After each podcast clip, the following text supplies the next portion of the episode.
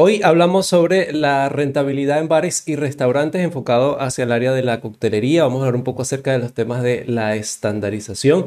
Así que bienvenidos al podcast Detrás del Bar. ¿Te apasiona el mundo de la coctelería y el sector de alimentos y bebidas? Llegaste al lugar indicado. Para mantenerte informado y al día con las nuevas tendencias de la industria, te invito a pasar detrás del bar con Eleazar Herrera.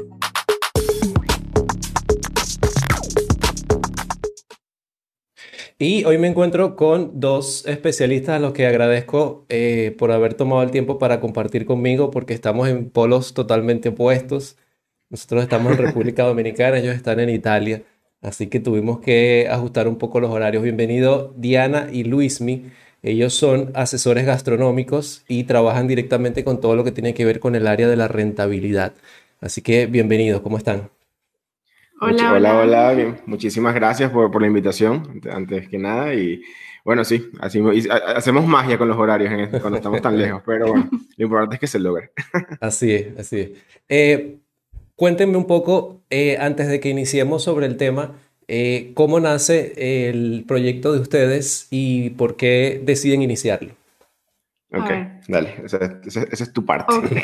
bueno, este, la consultoría de Diana y Luismi en realidad nace en el 2020 pero eh, como tal, como sueño, como proyecto, nació muchísimo antes. Luis Miguel y yo tenemos 12 años dedicados al sector gastronómico y cuando decimos que le hemos dado un 360 es porque literalmente le hemos dado un 360.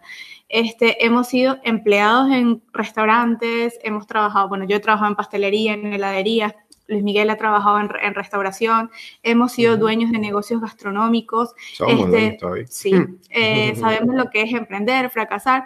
Y hace, cuando empezamos a Man Gourmet en el año 2016, este, que ya lo, lo formalizamos como tal, eh, nos dimos cuenta de que había muchas partes del sector o de que el sector en general era un área que lamentablemente nunca había sido percibida como una empresa. este, tener un negocio de cocina, tener una cafetería, un bar, era siempre percibido como, bueno, este, tienes un negocito, pero hasta ahí, o sea, nunca va a ser una gran empresa, nunca vas a ser multimillonario con ese negocio y nos dimos cuenta de que en verdad a la gastronomía le faltaba como que esa concientización de que detrás de todo negocio gastronómico hay una, digamos, hay realmente un trabajo, hay realmente un estudio dedicado al tema de las finanzas. Y en aquel momento, digamos, como que salió o brotó la primera semilla de decir, bueno, cuando tengamos tipo 50 años nos dedicaremos a dar consultoría en el área. En aquel momento... Instagram, las redes, no era lo que es hoy en día. Este, las referencias gastronómicas eran personas que tenían muchísimos años en el sector, este, hablábamos de grandes chefs que tenían premiaciones, etc. Y en ese momento dijimos, bueno, esto es un proyecto a largo plazo. Cuando nos vinimos a Italia y una de nuestras metas era trabajar dentro de restaurantes con estrella Michelin, nos dimos cuenta de que en verdad el sector estaba mucho más dañado de lo que pensábamos. En todos los a todos los niveles. Este, los restaurantes con estrella Michelin, a, a, simple vista, son restaurantes muy elegantes, son restaurantes muy cotizados, pero lamentablemente son restaurantes que no saben llevar sus finanzas de forma correcta en la mayoría de los casos, tienen un gasto fijo demasiado elevado, no saben fijar precios, muchos son precios fijados a ojo a comparación, y en verdad nos dimos cuenta de que había una gran falta en el sector. En 2020, cuando llega la pandemia, Italia es uno, de, digamos, como que de los primeros países que se ve fuertemente afectado. Nosotros cerramos en marzo y este, a mí se me ocurrió plantearle a Luis Miguel la idea de que ya que estábamos los dos en la casa y los dos veníamos de, de, justamente del sector, o sea, de trabajar en restaurantes y no teníamos nada que hacer porque los restaurantes estaban cerrados, se me ocurre decirle, bueno, ¿qué te parece si aprovechando de que todo el mundo está en su casa, sacamos como un curso tipo de emprendimiento gastronómico? Sí, ¿cómo, cómo, cómo crear un emprendimiento gastronómico en tres días? Exacto. Entonces, el, el curso, eh, nada, lo sacamos así sin mucha planificación inicial, es decir, como que, bueno, este es el contenido que nosotros creemos nos hubiese servido cuando empezamos en nuestros primeros negocios y lo sacamos. Nuestra sorpresa es que ese curso llegaron 630 personas y nos quedamos como que en shock. Eh, fue un curso gratuito que hicimos en Instagram, que hicimos fueron tres días de en vivos, este, y empezamos. Ese curso hizo que se creara la comunidad este, que tenemos hoy en día y poco a poco cuando vimos esto dijimos, ok, la, o sea, fue muy orgánico en el sentido que la gente empezó como, bueno, pero ustedes hacen cursos, dan asesorías, ¿cómo nos pueden ayudar de forma más personalizada? Y entonces como que empezó la evolución y dijimos, ok, esto es un problema latente real, o sea, no es una idea nuestra, es un problema que existe. La gente realmente tiene negocios gastronómicos que no sabe cómo gestionar, no sabe cómo sacar sus finanzas de forma correcta. Y entonces empezamos a darle forma a la, consultoría y es cuando nace lo que es nuestra metodología de emprendedor a empresario gastronómico. Y bueno, y lo que conocen hoy en día como tal en las redes. Eh, justamente, pero justamente eso, de eso yo quería hablar, porque eso que tú mencionas pasa mucho hoy en día que ahora se puede decir que casi cualquier persona puede poner un bar o un restaurante, y, eh, porque tiene el dinero, consiguió quien le preste el dinero y ya lo inició. Y aparte de todo eso, generalmente quienes trabajamos en esta área, como que siempre es una meta que tenemos de en algún momento montar un negocio, poner un bar, porque es como que es una de esas metas. Y eh, lo que ustedes mencionan pasa muchísimo, eh, porque cualquiera lo coloca, pero después en el camino entonces va viendo cómo, cómo se ajusta, cómo aprende. De hecho, conozco personas que he estado asesorando que también me dicen lo mismo. Eh, iniciaron y ya en el camino es que comienzan a hacer capacitaciones y cursos para tratar de aprender o saber todo lo que necesitan para gestionar el negocio. Entonces, eh, a, veces lo hacemos al revés. Debería ser más bien primero aprendo y después abro el negocio. Lo que pasa es que las circunstancias no siempre se dan como, como debería ser. El problema de la gastronomía que es un tema que por eso es que desde, desde hace tantos años queríamos como que comenzar a, a, crear como esta educación interna, ¿no? Dentro de las personas que se quieren introducir al sector de la gastronomía, un sector que, bueno, amamos con, con pasión y odio y todo lo demás. Sencillamente es que...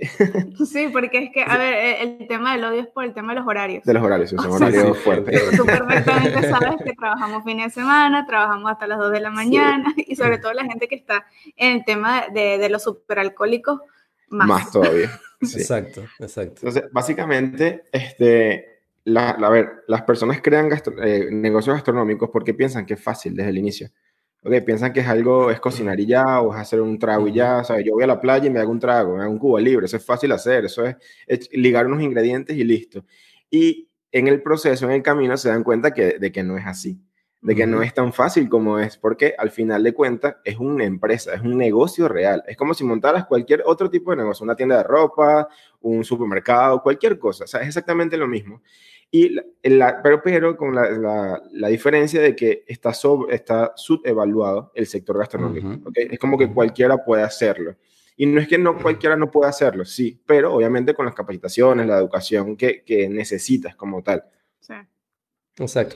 Y, y, justamente de eso, ese, ese punto hablaba, quería conversar también porque eh, la gente piensa mucho en eso porque tiene mucho retorno de inversión, o sea, tiene un ROI muy alto Tú puedes tener muchas ganancias, pero lo que a veces no nos damos cuenta es que pueden ser más todavía las ganancias si lo hacemos bien. Entonces, justamente para eso es que queremos hablar sobre el tema hoy de la rentabilidad. ¿Ustedes cómo definirían, o para ustedes, qué es la, la a qué se puede llamar un negocio rentable? A ver, mira, yo te lo voy a decir con un ejemplo. Hace unos meses nos llegó un negocio que es de una persona venezolana que está en Chile y nos comentó lo siguiente yo vendo, o sea, voy a, usar cifras hipotéticas, pero la relación era más o menos esta. Yo vendo 100 millones de pesos al mes, pero tengo una, unos gastos de 99 millones de pesos. Wow. Ok, esto, tú dices, wow, vende 100 millones de pesos, súper rentable. No, no es rentable porque estás gastando 99. O sea, ¿qué haces con el resto del dinero? Que te quede un billón de ganancia. Es que ni siquiera es ganancia. ¿Ok? Un negocio para considerarse rentable no es que tenga que tener un equilibrio perfecto entre los gastos, los costos de producción. No.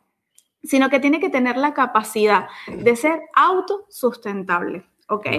Un negocio, que se, un negocio gastronómico en el que tú mensualmente le estás inyectando dinero no es un negocio rentable. Un negocio gastronómico en el que mensualmente estás viendo las facturas con preocupación porque no sabes de dónde vas a sacar el dinero para este, cómo, cómo pagar esos gastos, no es un negocio rentable. por lo menos un negocio rentable tampoco es aquel negocio en donde tú dices, bueno, este plato, este trago, a ver, ¿cuánto lo vende la competencia? Mm, sí, vamos a 15 dólares. Y lo sacas. Eso es que no tienes ni idea de cuánto le estás ganando a ese plato. Porque, a ver, puede ser que te vayas por encima, ¿ok? Y le estás ganando porque tuviste suerte y le, te lanzaste unos precios muy altos pero en realidad no sabes cuánto le estás ganando. Sí, al final un negocio rentable es cuando tú sabes hacia dónde va dirigido cada centavo que entra por esa caja, por esa, en esa en facturación, ¿ok? Sabes cuánto dinero va dirigido a gastos eventuales, sabes cuánto dinero va dirigido a los gastos futuros, cuanto, a los gastos fijos, absolutamente todo, a costo de reposición y todo esto, ¿ok? Es un perfecto equilibrio entre también lo que es el costo de producción y la manipulación del producto, ¿ok? La buena manipulación del producto y el inventario que tienes tu negocio, ¿ok? Porque hay muchos negocios también que, por lo menos en, el año pasado, el año, el año pasado, sí, nos tocó una pizzería en Venezuela, en Maracaibo. Ellos tenían salsas, en un inventario de salsas para, para pizza de un año y medio. Oh. o sea, es, el monto, el valor, porque al final el inventario también es un valor, es un valor monetario, es una inversión que tú tienes ahí y está esperando, ¿ok? Para que sea, se regrese como al flujo de caja, ¿no? Y ese, o sea, ese inventario era tan grande que obviamente el negocio estaba teniendo pérdidas en otras partidas que obviamente no podía solventar porque toda la, ganancia, entre comillas, toda la liquidez que el, negocio eh, generaba, se iba directamente a hacer salsas, porque no se estaba uh un poco con las salsas. Que no sabes si vas a vender al final. Y al final, el, ¿cuál, es el, ¿cuál es el tiempo que va a tardar en, en salir toda esa cantidad de, salsa de, tomate para pizza? O sea, en, en plena pandemia, en plena... Sea, todas estas cosas son, son elementos que hacen un negocio realmente rentable. No solamente que generes números verdes o que la cuenta esté llena. O que vendas mucho. O que vendas mucho. Porque la gente asocia rentabilidad con vender mucho. Y nuestra experiencia nos dice que hay negocios que pueden vender muchísimo y son cero rentables. Porque justamente, o sea, no hay un equilibrio interno en las finanzas del negocio. ¿Cómo puedes saber tú que tu negocio va bien? No es solamente que pagues los gastos fijos del negocio, es que tú sepas por cada uno de los productos que vendes cuál es tu ganancia bruta y cuál es tu ganancia neta. Y si tu ganancia neta tiene la capacidad realmente de retribuirte, porque obviamente la ganancia neta es aquella ganancia libre de impuestos, ¿ok? Libre de todo lo demás, tiene la capacidad de retribuirte a ti como dueño de empresas, como productor, todo el esfuerzo que tú le imprimes a tu negocio. Sí, hace, hace poco, hace dos semanas, terminamos con una asesoría en, Chile. Este, y, a ver, obviamente con a nivel global están aumentando, están aumentando los precios, que la materia prima está aumentando, todo esto está aumentando. Entonces, era un, era un negocio que vendía alrededor de 1.500 productos, ¿ok? Y ella tenía miedo de que al aumentar tanto los precios, esos productos ya no llegaran a 1.500 al mes, sino llegaran a 1.000, por decir algo. La cosa es que, por eso es que es, cierto que no, no, necesariamente rentabilidad es vender mucho, Sino vender bien, ¿ok? Porque esos 1.000 productos que vendía, que ahora que vas a vender mensualmente, van a hacer que tu negocio sea mucho más rentable que los 1.500 que vendías antes. Exacto porque son precios que realmente están calculados para que tu negocio sea autosustentable, que, que él mismo se mantenga, porque los negocios se tienen que mantener esas, ellos mismos. Exactamente. Y, y, generar ganancia, porque si no tampoco sirve. eh, ustedes justamente me estaban hablando acerca de eso, de, de, cómo, cómo lograr eso. ¿Ustedes creen que se puede enumerar los factores que influyen directamente en que sea o no sea rentable un negocio? O sea, eh, hay una lista donde yo puedo decir, mira, esto, todo esto es lo que tú tienes que controlar para tú poder llegar a lograr la, rentabilidad. A ver, sí. hay una serie de, digamos, como que de red flags que hay por allí, este, banderas rojas que van saliendo, cómo tú puedes identificar que tu negocio no es rentable. A ver, un primer indicador de que tu negocio no es rentable ciertamente es que tú tengas que poner dinero de tu bolsillo para pagar los gastos fijos del negocio. Esto es algo como que muy obvio y es un problema que le pasa a mucha gente. Pero este punto, en este punto en específico, este, muchas veces las personas confunden la ganancia, ¿ok? Porque la ganancia, lo que, lo que genera la venta de un producto, tiene que estar distribuido, ¿ok? Distribuido entre distintas partidas. Y luego de, de esa distribución, luego de ese, de ese cálculo de impuesto que tienes que pagar anual, mensual y todo esto, te va a quedar un monto, que eso básicamente es tu, realmente, realmente tu ganancia. El problema es que esta ganancia muchas veces no es tan grande como el precio del producto.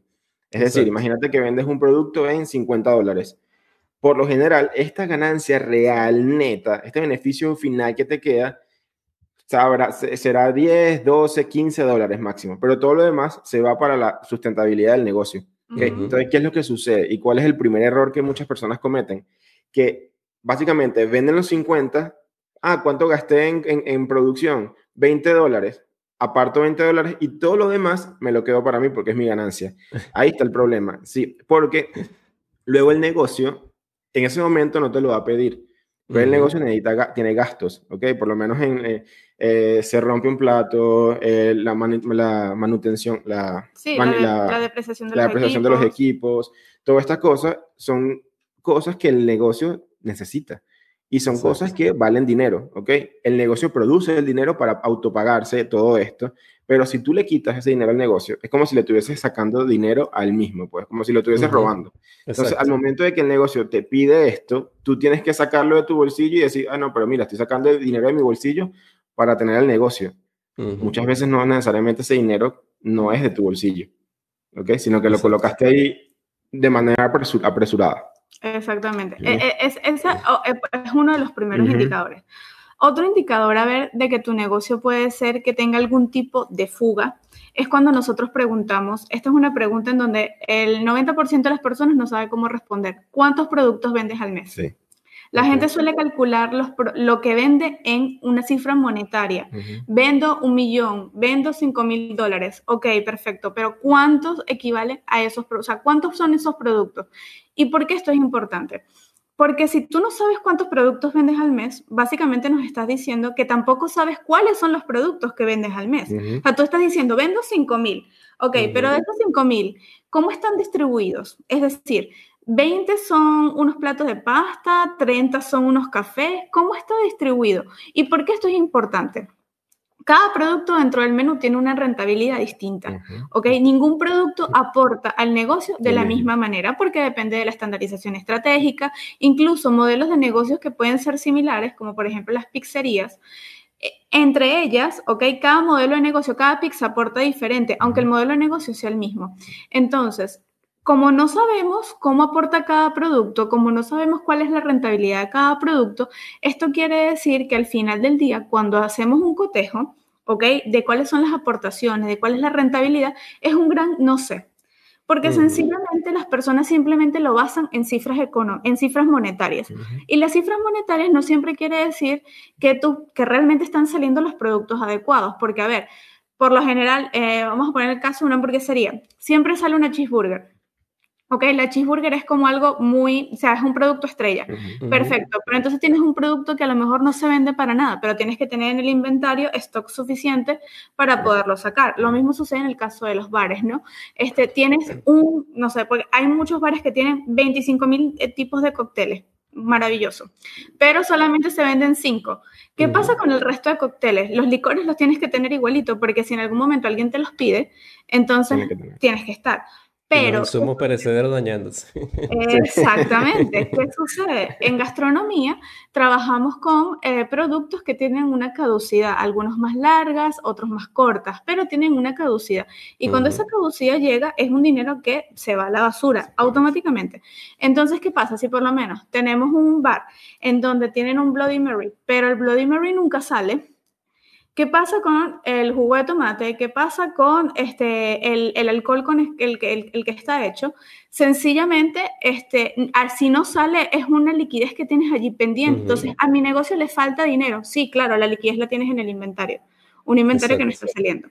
Entonces, estos son detectores como que son dos detectores muy comunes que siempre vemos que se repiten en cada uno de los negocios a donde llegamos. Muy pocos negocios no, no, tienen como, no caen en este hueco. Y otra cosa súper importante es que la gente asocia el costo de producción, el costo de reposición con el costo de producción. Y son dos cosas distintas. ¿Por qué? Porque una cosa es que tú vas, o sea, la gente por lo menos dice, no es que tengo que reponer el producto y, reponen como que si volvieran a hacer el producto, todos los productos desde cero. Y la verdad es que el costo de reposición que te arroja es por lo que salió ese producto. O sea, si sacamos el costo de reposición de un trago, nunca te va a reponer la botella completa. Exacto te va a reponer las 20, las 30 onzas que utilizaste para hacer el trago. Pero no puedes pretender que de un trago se reponga la botella entera. Entonces, sabes, la gente se angustia, no entiende, pero si te fijas, todo está asociado, todo va de la mano. Entonces tú ya sabes, bueno, para reponer la botella completa hay que vender 30 tragos, pero este es un, un, producto que solamente se me vende 5 veces en un mes. Que hay que hacer, o, sea, se aplican estrategias y periodos de prueba de 90 días, 60 días, dependiendo del, del producto y estrategia de marketing, estrategia y se potencia, ¿ok? Se potencia ese producto. Si con todas las estrategias ese producto no sale, es un producto que tienes que eliminar. Exacto, de una y vez. Por eso, por, eso es que nosotros siempre decimos que eh, nuestra metodología se basa básicamente en el paso del emprendedor al, empresario. ¿Por qué es tan importante este paso? Porque el emprendedor es muy emotivo, es muy emocional. Y eliminar un producto que ha venido con él desde los inicios, desde todo esto, es muy difícil. Entonces, muchas veces prefiere tener una carta gigante y tener todos los productos que ha, que ha construido durante todos los años que ha tenido como, que ha sido como emprendedor, y al final terminas quebrando el negocio. Porque primero terminas teniendo un stock gigante, la producción, la manipulación dentro del espacio físico como tal de tanta cantidad de platos es imposible, sí, ingestionable. es ingestionable, pierde credibilidad mediante los clientes por la gran cantidad de, o sea, no, no buscas algo específico, no te especializas y eso pierde credibilidad y confianza en el cliente. O sea, son muchos elementos que todo está como entrelazado en sí. Exacto, como enlazado. Usted, usted tocaba un tema interesante que justamente lo conversaba ayer con un, un alumno en clase y es el, el tema de lo que yo tengo en stock no vale lo mismo que cuando lo tengo en stock o en inventario que cuando lo vendo. Y pasa mucho que algunas marcas utilizan esa estrategia justamente, sobre todo en, bebidas, que el patrocinio que ellos te dan es que te dan como un 2 por 1 Entonces, cuando tú vendas esto, yo te ah. doy estas botellas. Y al final, al final están ganando son ellos, están ganando más ellos, porque ellos no te están pagando lo que tú estás vendiendo, sino que ellos te están eh, reponiendo algo que hasta que tú no lo vendas, tú no tienes ganancia. Entonces al final tú estás en pérdida hasta que logres vender todo eso que te están dando. A veces como que la gente no ve, no ve eso desde el punto de vista que debería ser. A veces, oh, dos, por uno, me van a dar una caja por una caja que venda. Sí. Y en verdad no es tan rentable como parece. Exactamente, exactamente. Por lo menos en la parte de saladas pasa muchísimo. en la parte de saladas pasa muchísimo porque por lo menos las personas siempre se van porque mientras más cantidad compro, el precio es menor pero muchas veces compras demasiada cantidad para lo que tu negocio necesita. ¿okay? Entonces, por lo menos en las hamburgueserías, sobre todo, eh, sucede esto, que compran mucha cantidad de carne porque el kilo le sale mucho más económico, pero al final no haces nada comprando tanta cantidad porque mensualmente vendes un número X, ¿sabes? Vendes 10 y necesitas 3 kilos solamente. Si, necesitas, si tu negocio necesita 3 kilos nada más, ¿qué haces comprando 50 kilos? Es como al final es todo puro dinero que se va que se va, que se va, que se va. Y, no se das cuenta. Exactamente. A ver, en, el caso de los bares, este, yo tengo una experiencia muy cercana con el tema de los bares. No soy especializada en, ni en superalcohólicos ni en vinos, pero cuando me tocó trabajar en el restaurante este, de este lado que en Italia, la pastelería quedaba en el bar. Y esto hacía que yo estuviese en contacto muy directo con todo lo que eran los sommeliers y con todo lo que era el personal de barman, ¿no? Entonces aprendí muchísimo del tema de los bares. Por lo menos acá hay como que la costumbre que aquí el tema de los vinos, incluso el tema de ciertos destilados, te los venden en unas cantidades mínimas. Es decir, si tú vas a comprar, por ejemplo, tales vinos, tienes que comprar mínimo tres cajas, ¿no?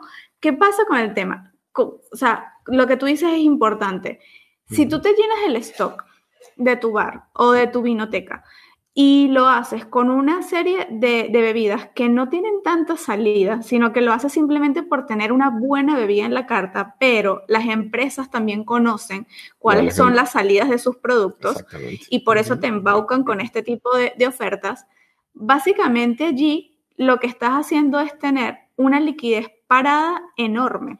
Exacto. ¿Ok? Y el tema con el inventario y la liquidez es que el 80% de las fugas de liquidez están en el inventario. Es decir, que si tú en algún momento tú tienes alguna fuga, tú tienes algo que no te cuadra, el 80% de las veces va a ser culpa del inventario.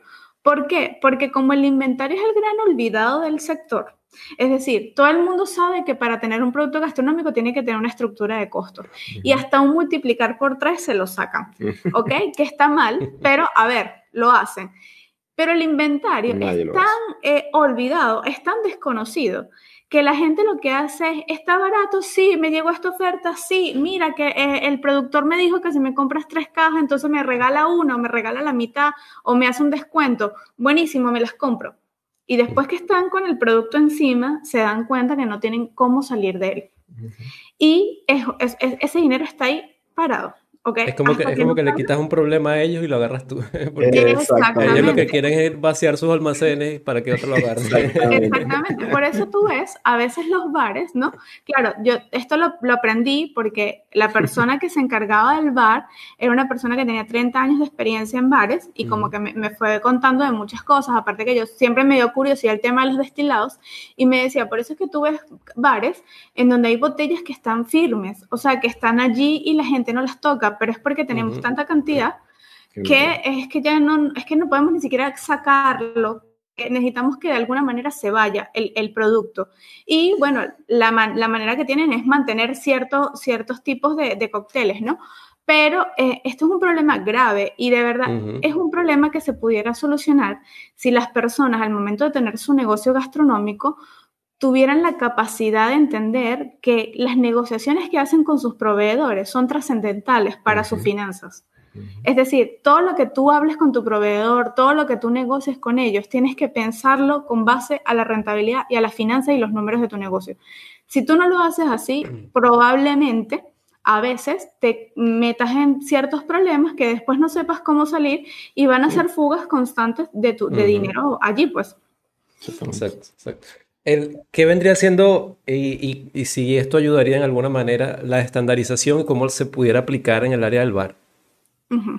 A ver, eh, nosotros siempre hablamos de la estandarización estratégica, ¿ok? ¿Por qué estratégica? Porque no, no hace falta, o sea, no basta simplemente con pesar los productos y ya, ¿ok? Sino pesarlos de forma estratégica, de forma que realmente esa cantidad que agregas a ese cóctel sea realmente rentable para tu negocio, sea lo que admite y lo que lanza números verdes dentro de una estructura de costo, ¿ok? Y a su vez te mueve y te rota lo que es el inventario. Por lo menos, eh, en cuestiones del bar, hay mucho, este es un tema que estábamos hablando justamente antes, antes de comenzar este, esta tarde, porque en los bares, eh, una de las, tú no dirás si es cierto o no, pero yo, uno de los inconvenientes que vemos es que el barman está en contacto directo con el cliente, ¿ok? Y, y sentimos que la estandarización muchas veces se irrespeta. Y al irrespetar la estandarización estratégica, pierdes dinero, ¿ok? Porque te sales como de los márgenes dentro de los costos de ese cóctel, por decir algo. Este, imagínate que, no sé, vamos a hablar de un Cuba Libre, que es un trago común, un trago normal. Lleve, no sé, una onza de ron, de ron dorado pero el barman dentro del cliente, o sea, frente al cliente, el cliente dice, no, mira, échale, ponlo bien fuerte y te doy una, una buena propina. Entonces, esa estandarización ya no son 10 eh, onzas, sino le mete 30 onzas de ron. A ver, al, faltar el respeto a la estandarización estratégica, ya está haciendo que el negocio pierda dinero.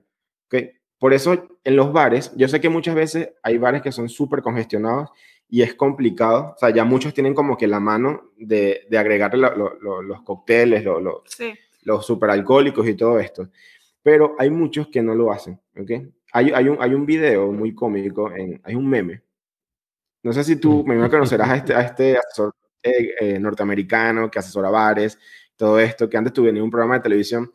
Hay un meme ah, que él, él mucho en su cuenta, que es como que agrega los tragos y le echa así y cuenta un, dos, tres y mientras los va quitando, igual sigue cayendo alcohol dentro del vaso y todo esto. A ver, todo ese alcohol que va así continúa cayendo es dinero que estás botando.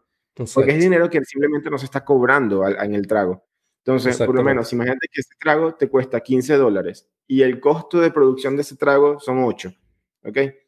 Pero respetando esa estandarización como tal, ¿ok? Respetando esas onzas medidas y justas que hacen que ese trago sea rentable. Si no lo respetas, al final ese costo de producción aumenta a 12 o quizás sobrepasa lo que es el precio de venta.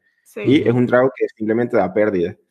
el tema del, bar es particular, como te digo, o sea, a mí me tocó, o sea, yo no, yo como tal no he trabajado haciendo un trago, pero este, me tocó vivirlo muy de cerca. Y una, una, particularidad que tienen los bares y que quizás no tenga la cocina, aunque vivimos el mismo estrés, es que el bar es mucho más debería ser mucho más inmediato y rápido que la cocina salada o que la propia pastelería. Entonces, el, el nivel de trabajo del barman es mucho más rápido, ¿ok? Y en esa rapidez, ciertamente, el margen de error aumenta. ¿Qué pasa? ¿Qué es lo que nosotros aconsejamos al momento de sacar los costos de un cóctel? Tener un factor desecho mucho más grande de lo que se tiene en cocina salada. ¿Por qué? Porque, primero, una, una cosa es que el, el cóctel, digamos, va, va, a variar mucho dependiendo de la mano que lo haga. Es decir, podemos, podemos tener un bar, ok, físico, que tiene una serie de cócteles. Y si ese, ese bar cambia de, de barman cada año, cada año el cóctel va a variar. Entonces, hay algunos barman que le gusta más dulce, otros más salado, más salado, otro más fuerte, otro más, más suave. Entonces, va a variar mucho dependiendo de los gustos personales de cada persona. Eso ya por ahí es un error. Pero ¿qué pasa? Dentro de los bares, si ya en la cocina salada es difícil verlo, dentro de los bares es mucho más difícil ver un manual de procedimientos. O sea, yo creo que muy pocas personas que han trabajado en un bar, como que lo primero que te han dicho es, toma, léete el manual de procedimiento, ve cómo están estandarizados cada uno de los cócteles y luego pues lo vamos conversando. O sea, creo que esto es algo muy raro. Sí, porque cada uno lo hace a su manera. Exactamente. Incluso en las pruebas, como que, eh, te, bueno, lo, lo, vi muchas veces, te dicen, bueno, hasta el trago, tragos que son como que súper comunes, por lo menos acá en Europa se toma mucho el gin. Entonces, muchos tragos que, eh, que, te mandaban a hacer de prueba, que es un Moscow Muller. Haz un Moscow Muller, entonces, claro, ven el vodka, el gin, bueno, todo lo que tenga adentro, este, y más o menos ven pero este, lo que te quiero decir, depende mucho de la persona. Si no tienen unos manuales de procedimiento, si no tienen unas estandarizaciones, luego está el tema de los instrumentos. Eh, si mal no me equivoco, se llaman jingers. Sí, me, Ok.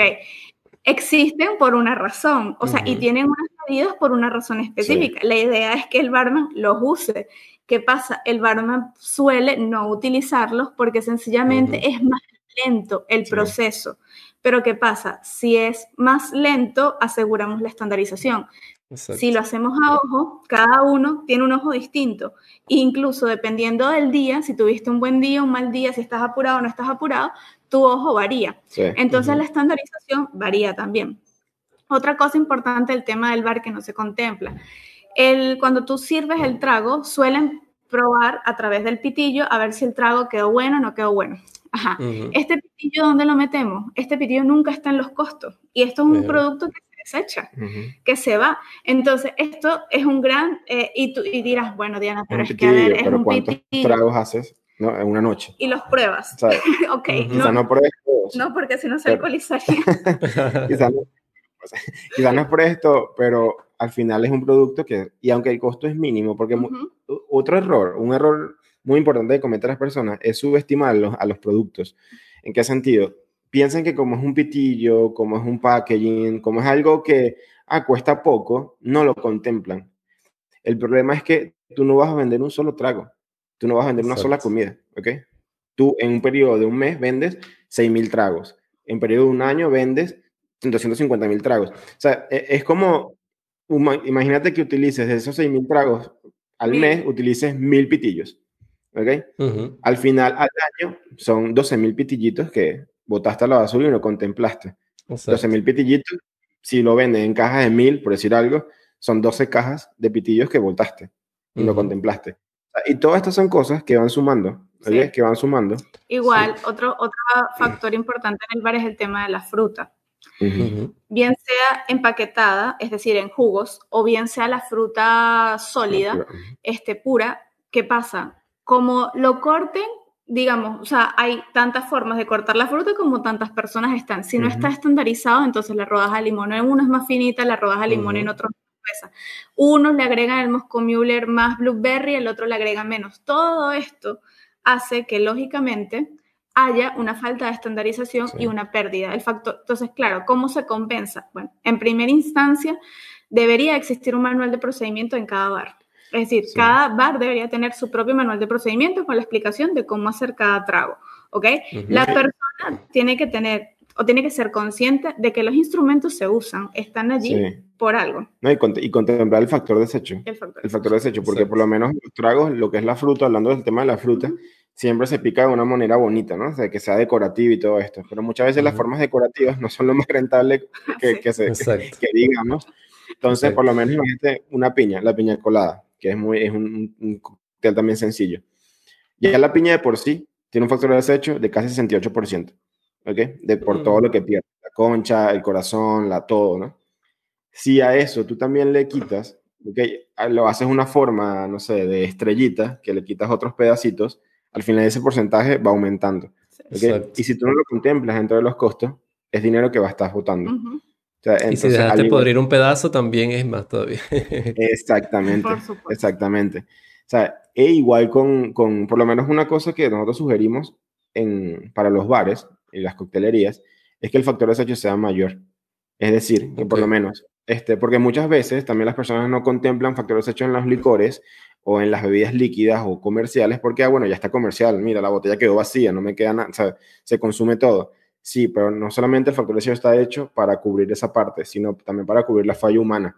¿Ok? Entonces, por lo menos, si tú a una botella le calculas un 15%, un 20% de factor de desecho, ¿ok? Este, te cubres las espaldas, los costos se blindan un poco más al momento de que una noche no echaste 10 onzas, sino echaste 12 onzas, o un día donde el barman jefe de, tenía días libres y vino un mesonero a ayudar, por decir algo, y hacía los cócteles de forma errada, por decir algo. Entonces, todas esas cosas se van blindando con estos elementos que, que hay que contemplar sí o sí dentro de la estructura de costos.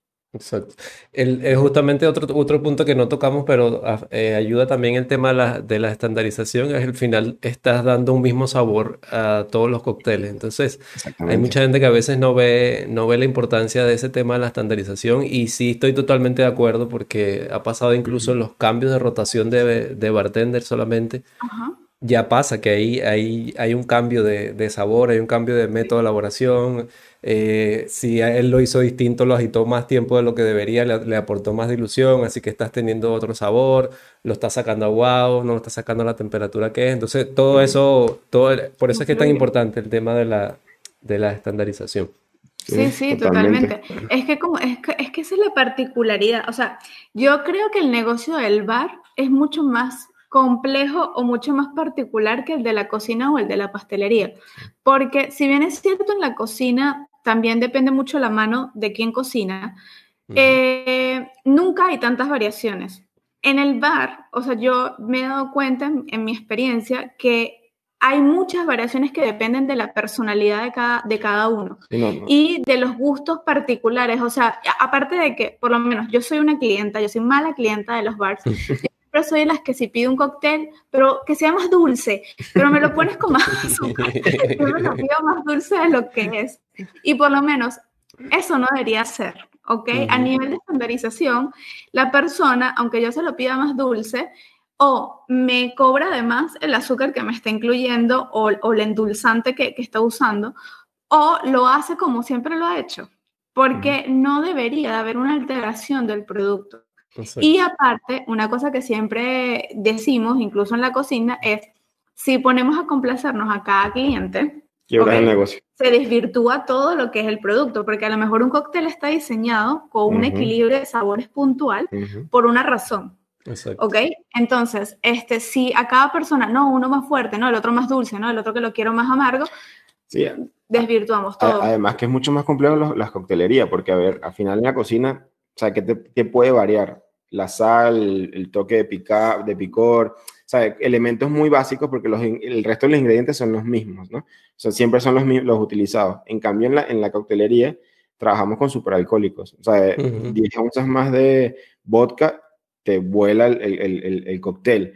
O sea, 10 onzas menos te lo pone agua. Son cosas que realmente marcan una diferencia eh, fuerte realmente al, producto final como tal. ¿Ustedes creen que el tema de privachar o hacer privach de, de productos ayuda a la rentabilidad de, de, un bar? O sea, me imagino que con eso te refieres a hacer como, como un conteo previo. no, dejar el. Eh, cuando hablamos de privach es dejar el cóctel ya listo, embotellado y refrigerado. Mira. Tú sí tuviste experiencia con eso. Sí, en el último restaurante, este restaurante que asesoramos, que, que yo había trabajado allí en, en, Monza, ellos hacían eso. Ellos empacaban al vacío los cócteles, las bases, ¿ok? Entonces hacían producción una vez a la semana, este, porque era como un gastrobar. Salían, salían muchos cócteles. Ellos hacían producción en, la, en los lunes o los martes, uno de esos días, para toda la semana. Entonces tenían una nevera, un freezer, básicamente con todos, no congelados, ¿ok? Este, solamente como refrigerados. refrigerados. Y sus cócteles no eran malos, la verdad. O sea, no, no veía como que una diferencia como tal. Muchos de ellos, por lo menos ellos tenían un...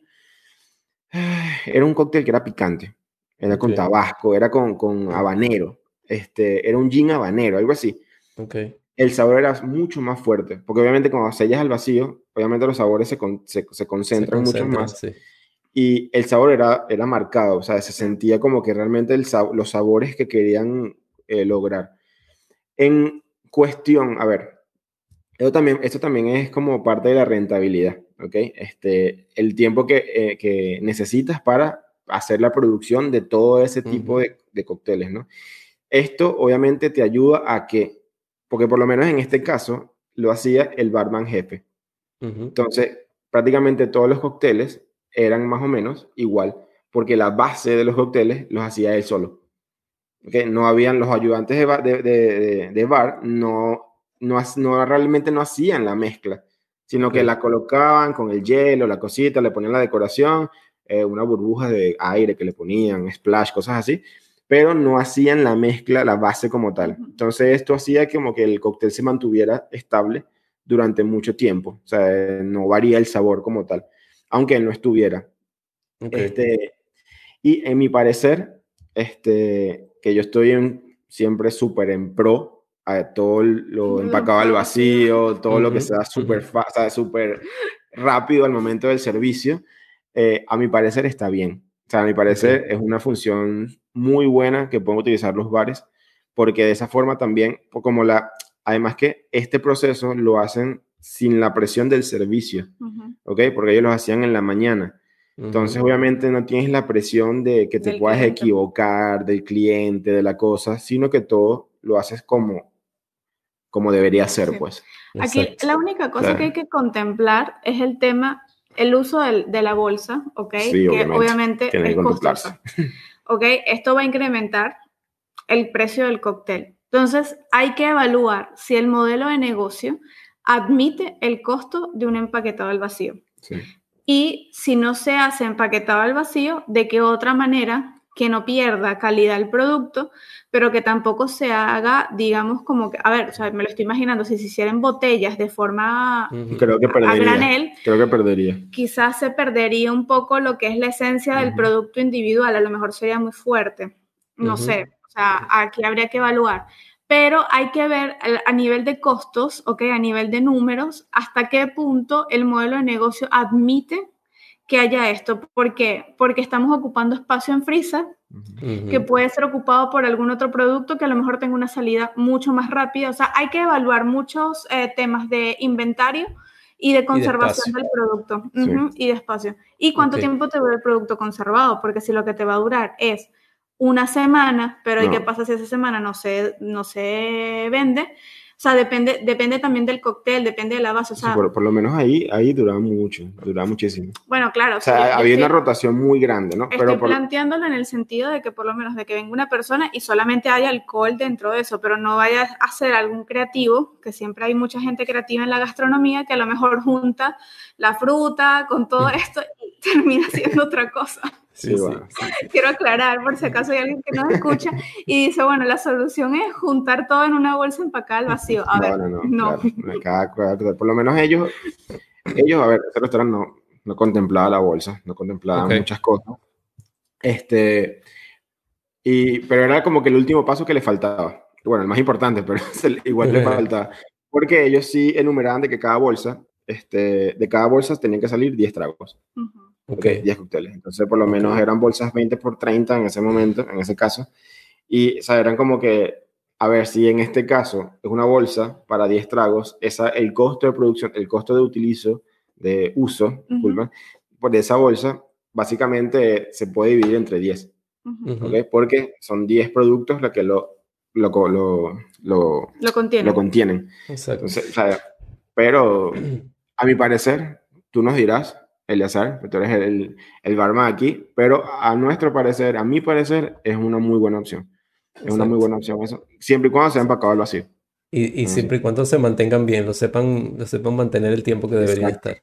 Eh, en verdad, he aprendido mucho hoy con ustedes. Eh, estamos con Diana y Luismi hablando acerca de todo lo que es la rentabilidad. Si hay alguien que en los comentarios tiene alguna duda, aproveche de dejarla para que eh, los chicos puedan contestarla de una vez. Les dejo unas últimas, unas últimas consultas, unas últimas preguntas. ¿Qué consejo le darían ustedes a quien está por iniciar o ya inició su emprendimiento gastronómico? A ver, eh, el primero, hay que formar las bases de la empresa. Uno, deja de verlo como un emprendimiento, verlo con ojos de empresa, ¿ok? Trátalo con el respeto que se merece una empresa, Este, y forma las bases.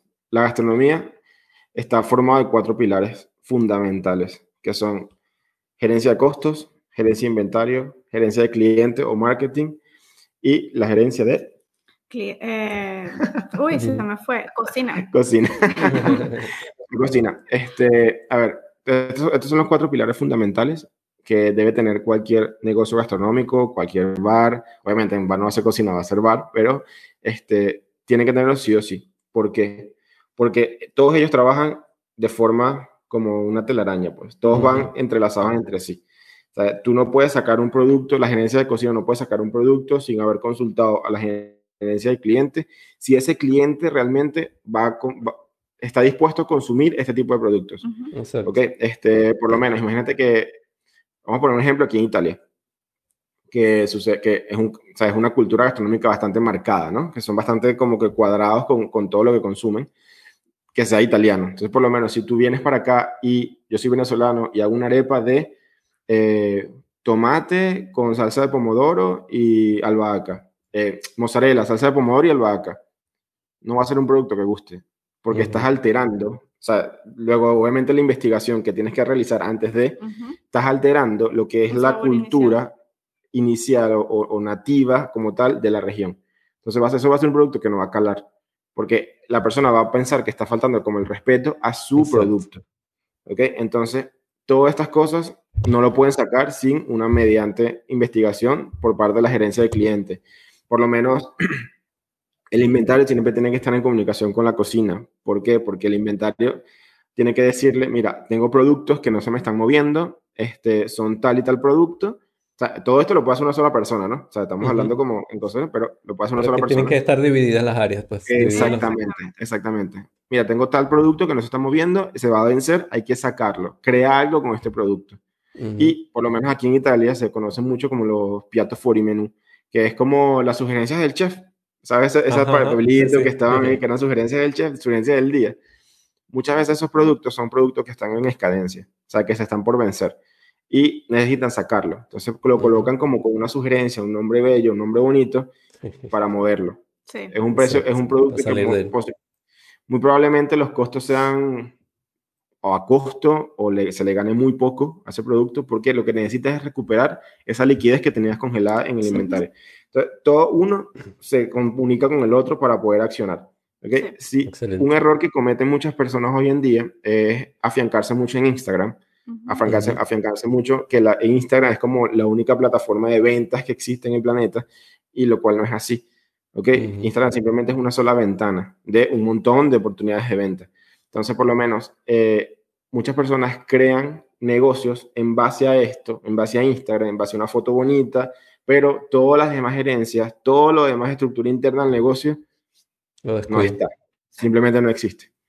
¿Okay? Entonces, eso es como que lo primero que tienen que hacer antes de cualquier cosa. Sí, Excelente. Yo, diría como un último consejo, este, mm, ser dueño de un negocio implica tener una preparación para gestionar el negocio, pero a nivel implica tener una preparación personal para gestionarte a ti y moldearte a ti como el dueño de negocio que tú realmente quieres ser.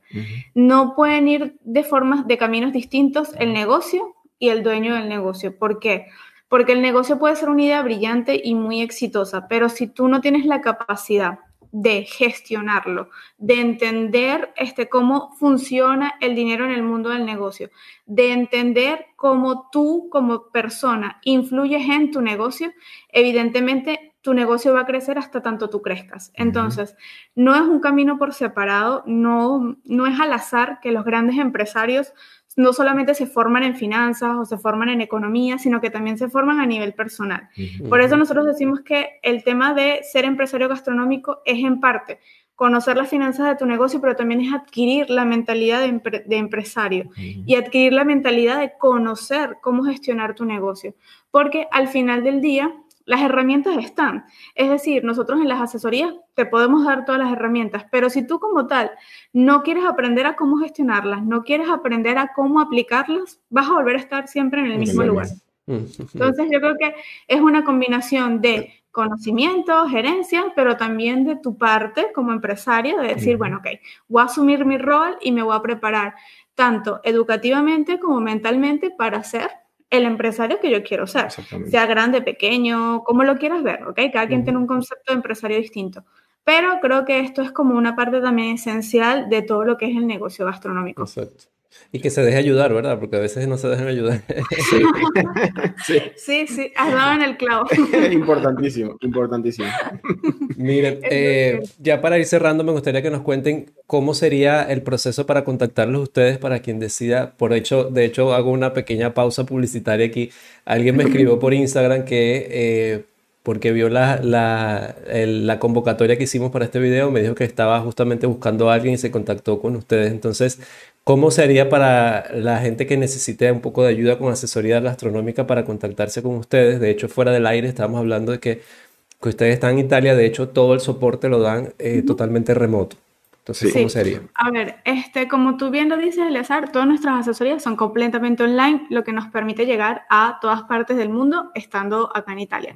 Eh, nosotros tenemos en realidad solo tres asesorías, ¿ok? Que está una enfocada en, en crear objetivos de venta y estrategias de venta y dos enfocadas en lo que viene siendo el corazón y el núcleo del negocio, que es básicamente las finanzas, ¿ok? ¿Cómo contactarnos? Bueno, en nuestro Instagram pueden ver nuestro perfil y allí están o bien nuestro correo electrónico o bien en la descripción de cada asesoría hay un enlace directo al WhatsApp de la consultoría gastronómica, ¿ok? Que solo lo dedicamos a eso y nos pueden escribir por allí directamente. este, lo chévere, digamos que de nuestras asesorías es que como son personalizadas, aunque la metodología es la misma, es decir, la metodología siempre va a ser de emprendedor a empresario gastronómico, cada modelo de negocio tiene objetivos distintos. Entonces, claro, si tu objetivo, por ejemplo, es, eh, bueno, quiero focalizarme en los costos de mi negocio, pero al mismo tiempo quiero desarrollar un producto nuevo que vaya, por ejemplo, a supermercados, ¿ok? Entonces tratamos de focalizar que los objetivos de la asesoría, de todo lo que se trabaje, vaya a esa dirección. Y así con cada uno de los modelos de negocio. Entonces, bueno, Cualquier duda que tengan, siempre nos pueden contactar a, nuestro Instagram, arroba somos Luismi, nuestro correo electrónico, hola Luismi, arroba gmail.com y el WhatsApp de la consultoría está en nuestro Instagram. Perfecto. Igual yo voy estoy dejando allí, lo, voy a ir dejando en el chat las, las redes sociales de ustedes para que lo puedan los puedan contactar. Me quedo con esa, esa expresión que ustedes están diciendo que me gustó mucho, pasar de eh, emprendedor a empresario para que así comencemos entonces a, cambiar ese chip mental que a veces es lo que nos frena un poco de, lograr la rentabilidad. ¿Ustedes actualmente están ofreciendo, siguen ofreciendo cursos o solo están con las asesorías? A ver. A ver, este, ahorita solo estamos con asesorías, ¿ok? Eh, tenemos un proyecto ya, Dios mediante, en septiembre, eh, comienza ya, vamos a lanzar oficialmente nuestra página web, ¿ok? Donde van a haber cursos. Van a haber cursos que van a poder, van a estar guindados siempre en la web. Tú vas a entrar con un usuario este, y vas a poder ver tu curso al momento. Lo puedes comprar con, de forma online, directamente en la página, y lo vas a poder ver siempre. ¿okay? Cuando quieras, en el momento que quieras y ¿Cómo Sí, eh, los nuevos cursos, que será eh, la futura Academia de Empresarios Gastronómicos, este, van a ser cursos de todo tipo. O sea, van a ser cursos de cómo montar un negocio gastronómico, van a haber cursos un poco más motivacionales, porque a veces lo que le falta, digamos, al, al, al empresario gastronómico es saber cómo gestionar el tiempo cómo gestionarse entre el negocio que es tan demandante, su vida personal. Entonces, bueno, van a haber como una, una serie de cursos que van a ir saliendo poco a poco, ¿ok? Nosotros tenemos ya casi tres años cultivando la academia, pensándola y repensándola, porque es un tema delicado y nos gusta hacer como que lo más, de hecho, si ves nuestro Instagram o si has visto alguno de nuestros lives, nos gusta dar muchísima información, nos gusta que todo quede muy claro, entonces bueno, vamos a tratar de que la academia sea un lugar, un espacio en donde realmente puedas darle respuesta a todas esas dudas que vas teniendo a lo largo del desarrollo de, de, tu, de tu negocio como tal, de las finanzas, pero también de la parte del empresario como, como persona y como esa, es lo que te estaba comentando ese cultivo necesario que hay que tener entre el empresario que gestiona la empresa, pero también del empresario para consigo mismo. Exactamente. Exacto. Eh, aprovecho para eh, invitar a la gente para que los sigan el podcast, que de hecho fue como yo los conocí a ustedes.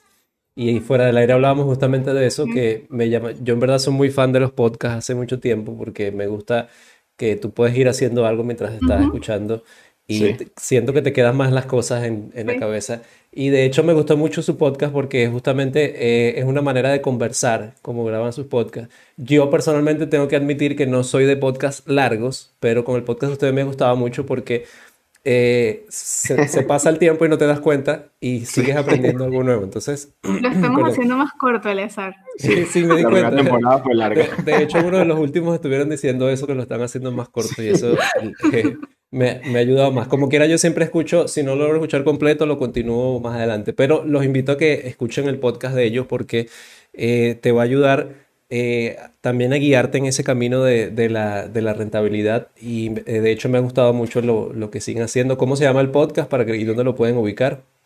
La, última, y nos vamos. Y está en Spotify y en todas, menos Apple Podcast, que todavía no, no, lo he terminado de ingresar allí, pero está en todas las redes de podcast, eh, Google Podcast, Radio Pod, eh, Radio Republic, Breaker, en todas. Entonces búsquenlo en Spotify como la última y nos vamos, van a aparecer nuestras caras, así que bueno, fácil ubicar.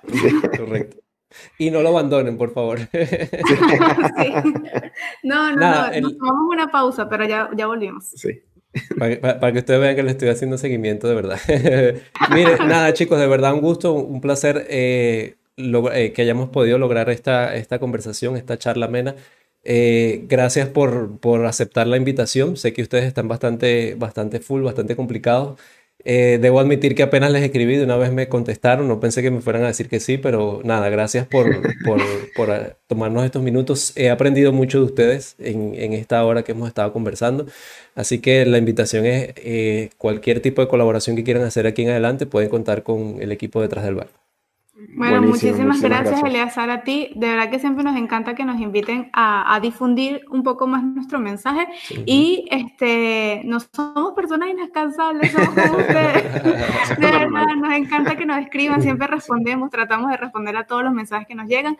Y de verdad, mil, mil gracias por la invitación. Para nosotros es un súper honor y espero que a todos los que escuchen este, este episodio del podcast les guste, les sea de utilidad.